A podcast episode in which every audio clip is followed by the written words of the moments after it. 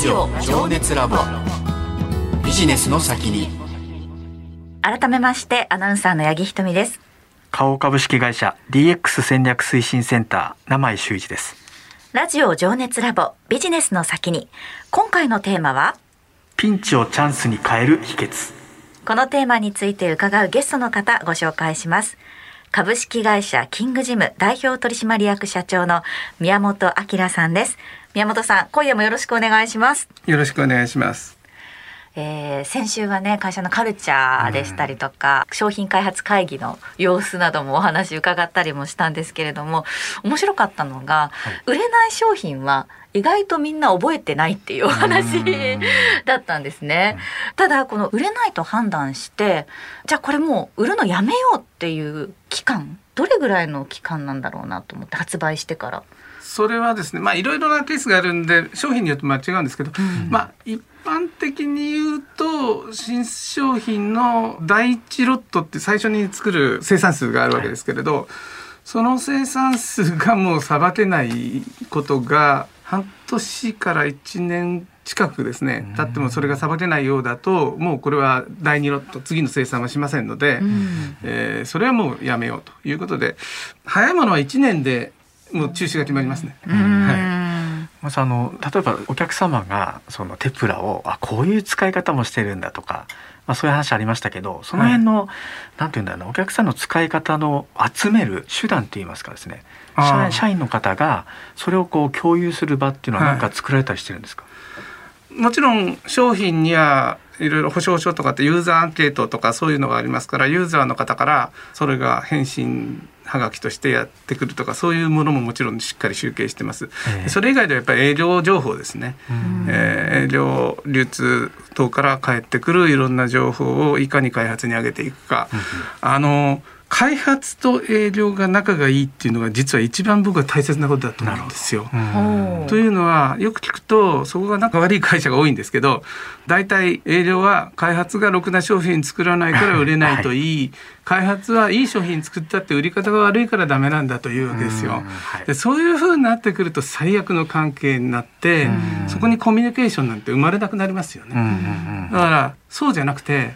営業からこういう情報があるのでこういう商品作ってくれないか、うん、それ作ったらいくつぐらい売れますかってそういう話を常にやっているっていうことが大事なんですよ。なるほど。そうすると例えば試験的に作ってみようとかいう話でじゃあちょっとうちのお客さんにこれ置いてみて、はい、テスト販売してもらいますとか通販でこれ載せてどのぐらいの反響あるか見てみますっていうのをお客さんと全部打ち合わせしてやらせてもらったりとか、うん、そういうことが常にできるので、うん、やっぱり営業と開発が常に信頼関係にあってコミュニケーションを取り合っているっていうのはすごく大事だと思います、ね、いやなるほどですね。あの開発の方は、まあ、例えばその、まあ、どこまでやるかなんですけどその商品のネーミングとかですね、はい、そういうのはやっぱり開発開発、はい、それは開発なるほど、はい、その時にその営業がこういうネーミングがいいよとかそういうやっぱり会話のキャッチボールとかもされてああそれもあります。あの開発段階で一緒に入っていますので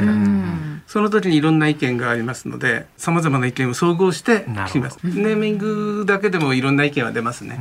ちなみにテプラなんていうのはあれはどっから生ままれた。あれはですね一番単純なのはテープライターなんですよ。テープライターの略がテプラなんですがもう一つはあれ TEPRA になってるんですがタイムリー、イージー、ポータブルえー、ラピッドアフィックスっていうですね、はい、いつでもどこでも手軽に貼れるんですっていう意味が。で、もう一つちょっと深い話をすると、うん、最初はそういうシールのようなものを出して貼るんだからハリマ王にしましょうとかハレルヤにしましょうとかっていうハレルヤいいですね、えー、そういう案あったんですよ、はい、本当はそういうのになりかけてたんです、はい、だけどこれキングジムは一世一代でかけてやる商品なので、はい、そういう名前じゃなくてやっぱりありものじゃない全く新しい造語を作っていくべきなんじゃないか。この商品の場合はですね。そのハリマイ棒やハレルヤ的な商品も実はたくさんあるんですよキングジムの中にはね。はい、でそういう方が良かったりもするんですけどすぐ覚えてもらえるから。だけど覚えてもらいがたいテプラっていう新しい固有名詞を作ることによって、これ世の中にない商品だから他が出てきたとしてもテプラはうちしかありません。そういうことになるのでやっぱり新しいネーミングを作りましょうこの商品には自信があるし将来をかける商品だからということで最終的にはハリマオもハレルヤもボツになって天ぷらになりました。その営業とその開発の方が仲良くコミュニケーションを取れるように社内で工夫されていることっていうのはあるんですか？工夫というよりこれはもう社風だと思うんですね。すか。だからみんなで協力し合ってやって成果が出てるっていうことが実績としてたくさんあるので、はい。逆にそうやらないとダメになるっていう気持ちでみんなやってるんじゃないでしょうか。だから別に当たり前だと思っていると思います。なるほど。あの結構意見が割れてもうどうにもならなくなった時に、うんこれは最後誰が決断して決めるんですこれはなかなか難しい話なんですけど まずあのプレゼンする側は新商品を最初に考えた人です。うん最初に考えた人が最後まで責任者としてもちろん一人では商品開発できないんでいろいろグループで最終的にやるんですけどでも最初に考えた人が一番偉いですからその人が基本的にはプレゼンするんですね。ですからそれが新入社員だったりする場合もあるわけでうんすごく緊張しますよね偉い役員さんずらっと並んでる中でうんプレゼンするわけだから。で他にもまあ開発のメンバーがたくさん一緒にいてでその中でいろんな意見出るじゃないですか。でまず一番大切なのは新入社員だろうが社長だろうがそういうみんなそれぞれ同じだけの発言力でなきゃいけないうんということで特定の役員の鶴の一声で決まるような会がやめた方がいいというふうに思いますのでみんな平等であるってことはまず大事ですよね。でもそこまではねみんなやるんですよ。でみんな平等で発言力を等しくすると今度は何が起きるかっていうとみんな言いたいことを言いますので、まとまらないんですよ。はいはいやっぱり人間ですからみんな考えは違うので、必ずしも全員一致なんてことはありえないんですよ。必ずいろんな意見が出て割れる。で割れた時にどうするかっていうとほとんどの社長さんはもうどうしようもなくなって今度は多数決を取るんですね。うんこれが一番民主的じゃないですか。はい。ところが多数決を取ると大体面白い商品はみんな否決されるんですよね。突飛な商品って言ったらいいかな。あの一部の人にしか受けない商品ってやっぱり否決されるじゃないですか。でもそこにいろんなあの弊害があって実は一部の人に受ける商品がかなりのヒット商品になるんですね。それはどういうことかっていうと10人に1人だけが欲しいって言った商品って否決されちゃうじゃないですか。でも10人に1個確実に入れたら100人で10人ね1,000人で100人日本人だけでも1億2,000万のうち1,200万個売れるかもしれないですよね。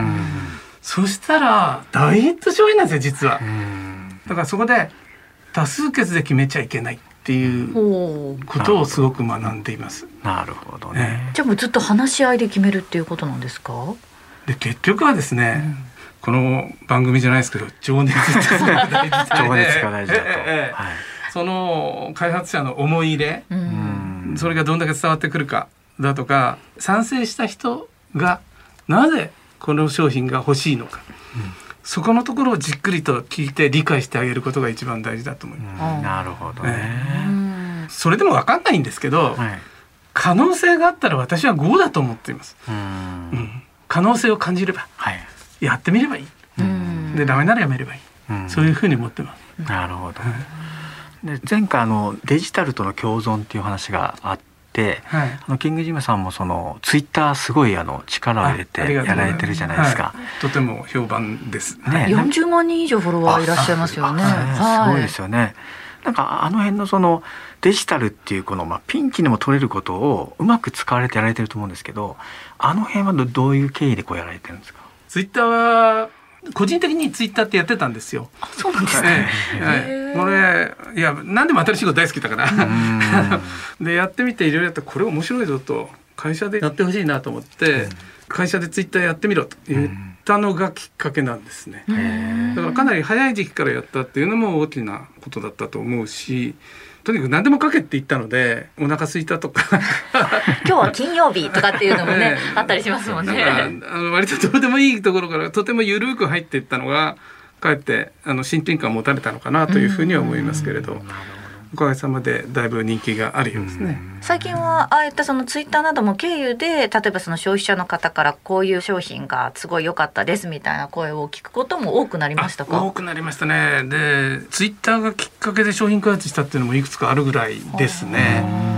ただあのそこまで来るまでもまあいろいろそのツイッターの使い方で試行錯誤されたりとかまた商品開発ももちろんそうなんですけれどもこう何度も失敗っていうのを重ねてこられてると思うんですね。その失敗を失敗のままで終わらせないために工夫されてることだったり実践されていることっていうのはありますか？すね、あのそもそも全く新しい商品は10個に1個当たればいい9個失敗してもいいとは言っているものの大体9回も連続三振すると10回目も三振だろうって普通は思いますよね。だからそうじゃないんだと。過去にも10回目にヒットしたものたくさんあるわけで必ず今度こそ今度こそっていう気持ちにならないといけないんですよね。でなぜ次は当たるだろうというふうに思えるかっていうことの一つは失敗した商品をなぜ失敗したかということをしっかりと分析することだと思うんですよ。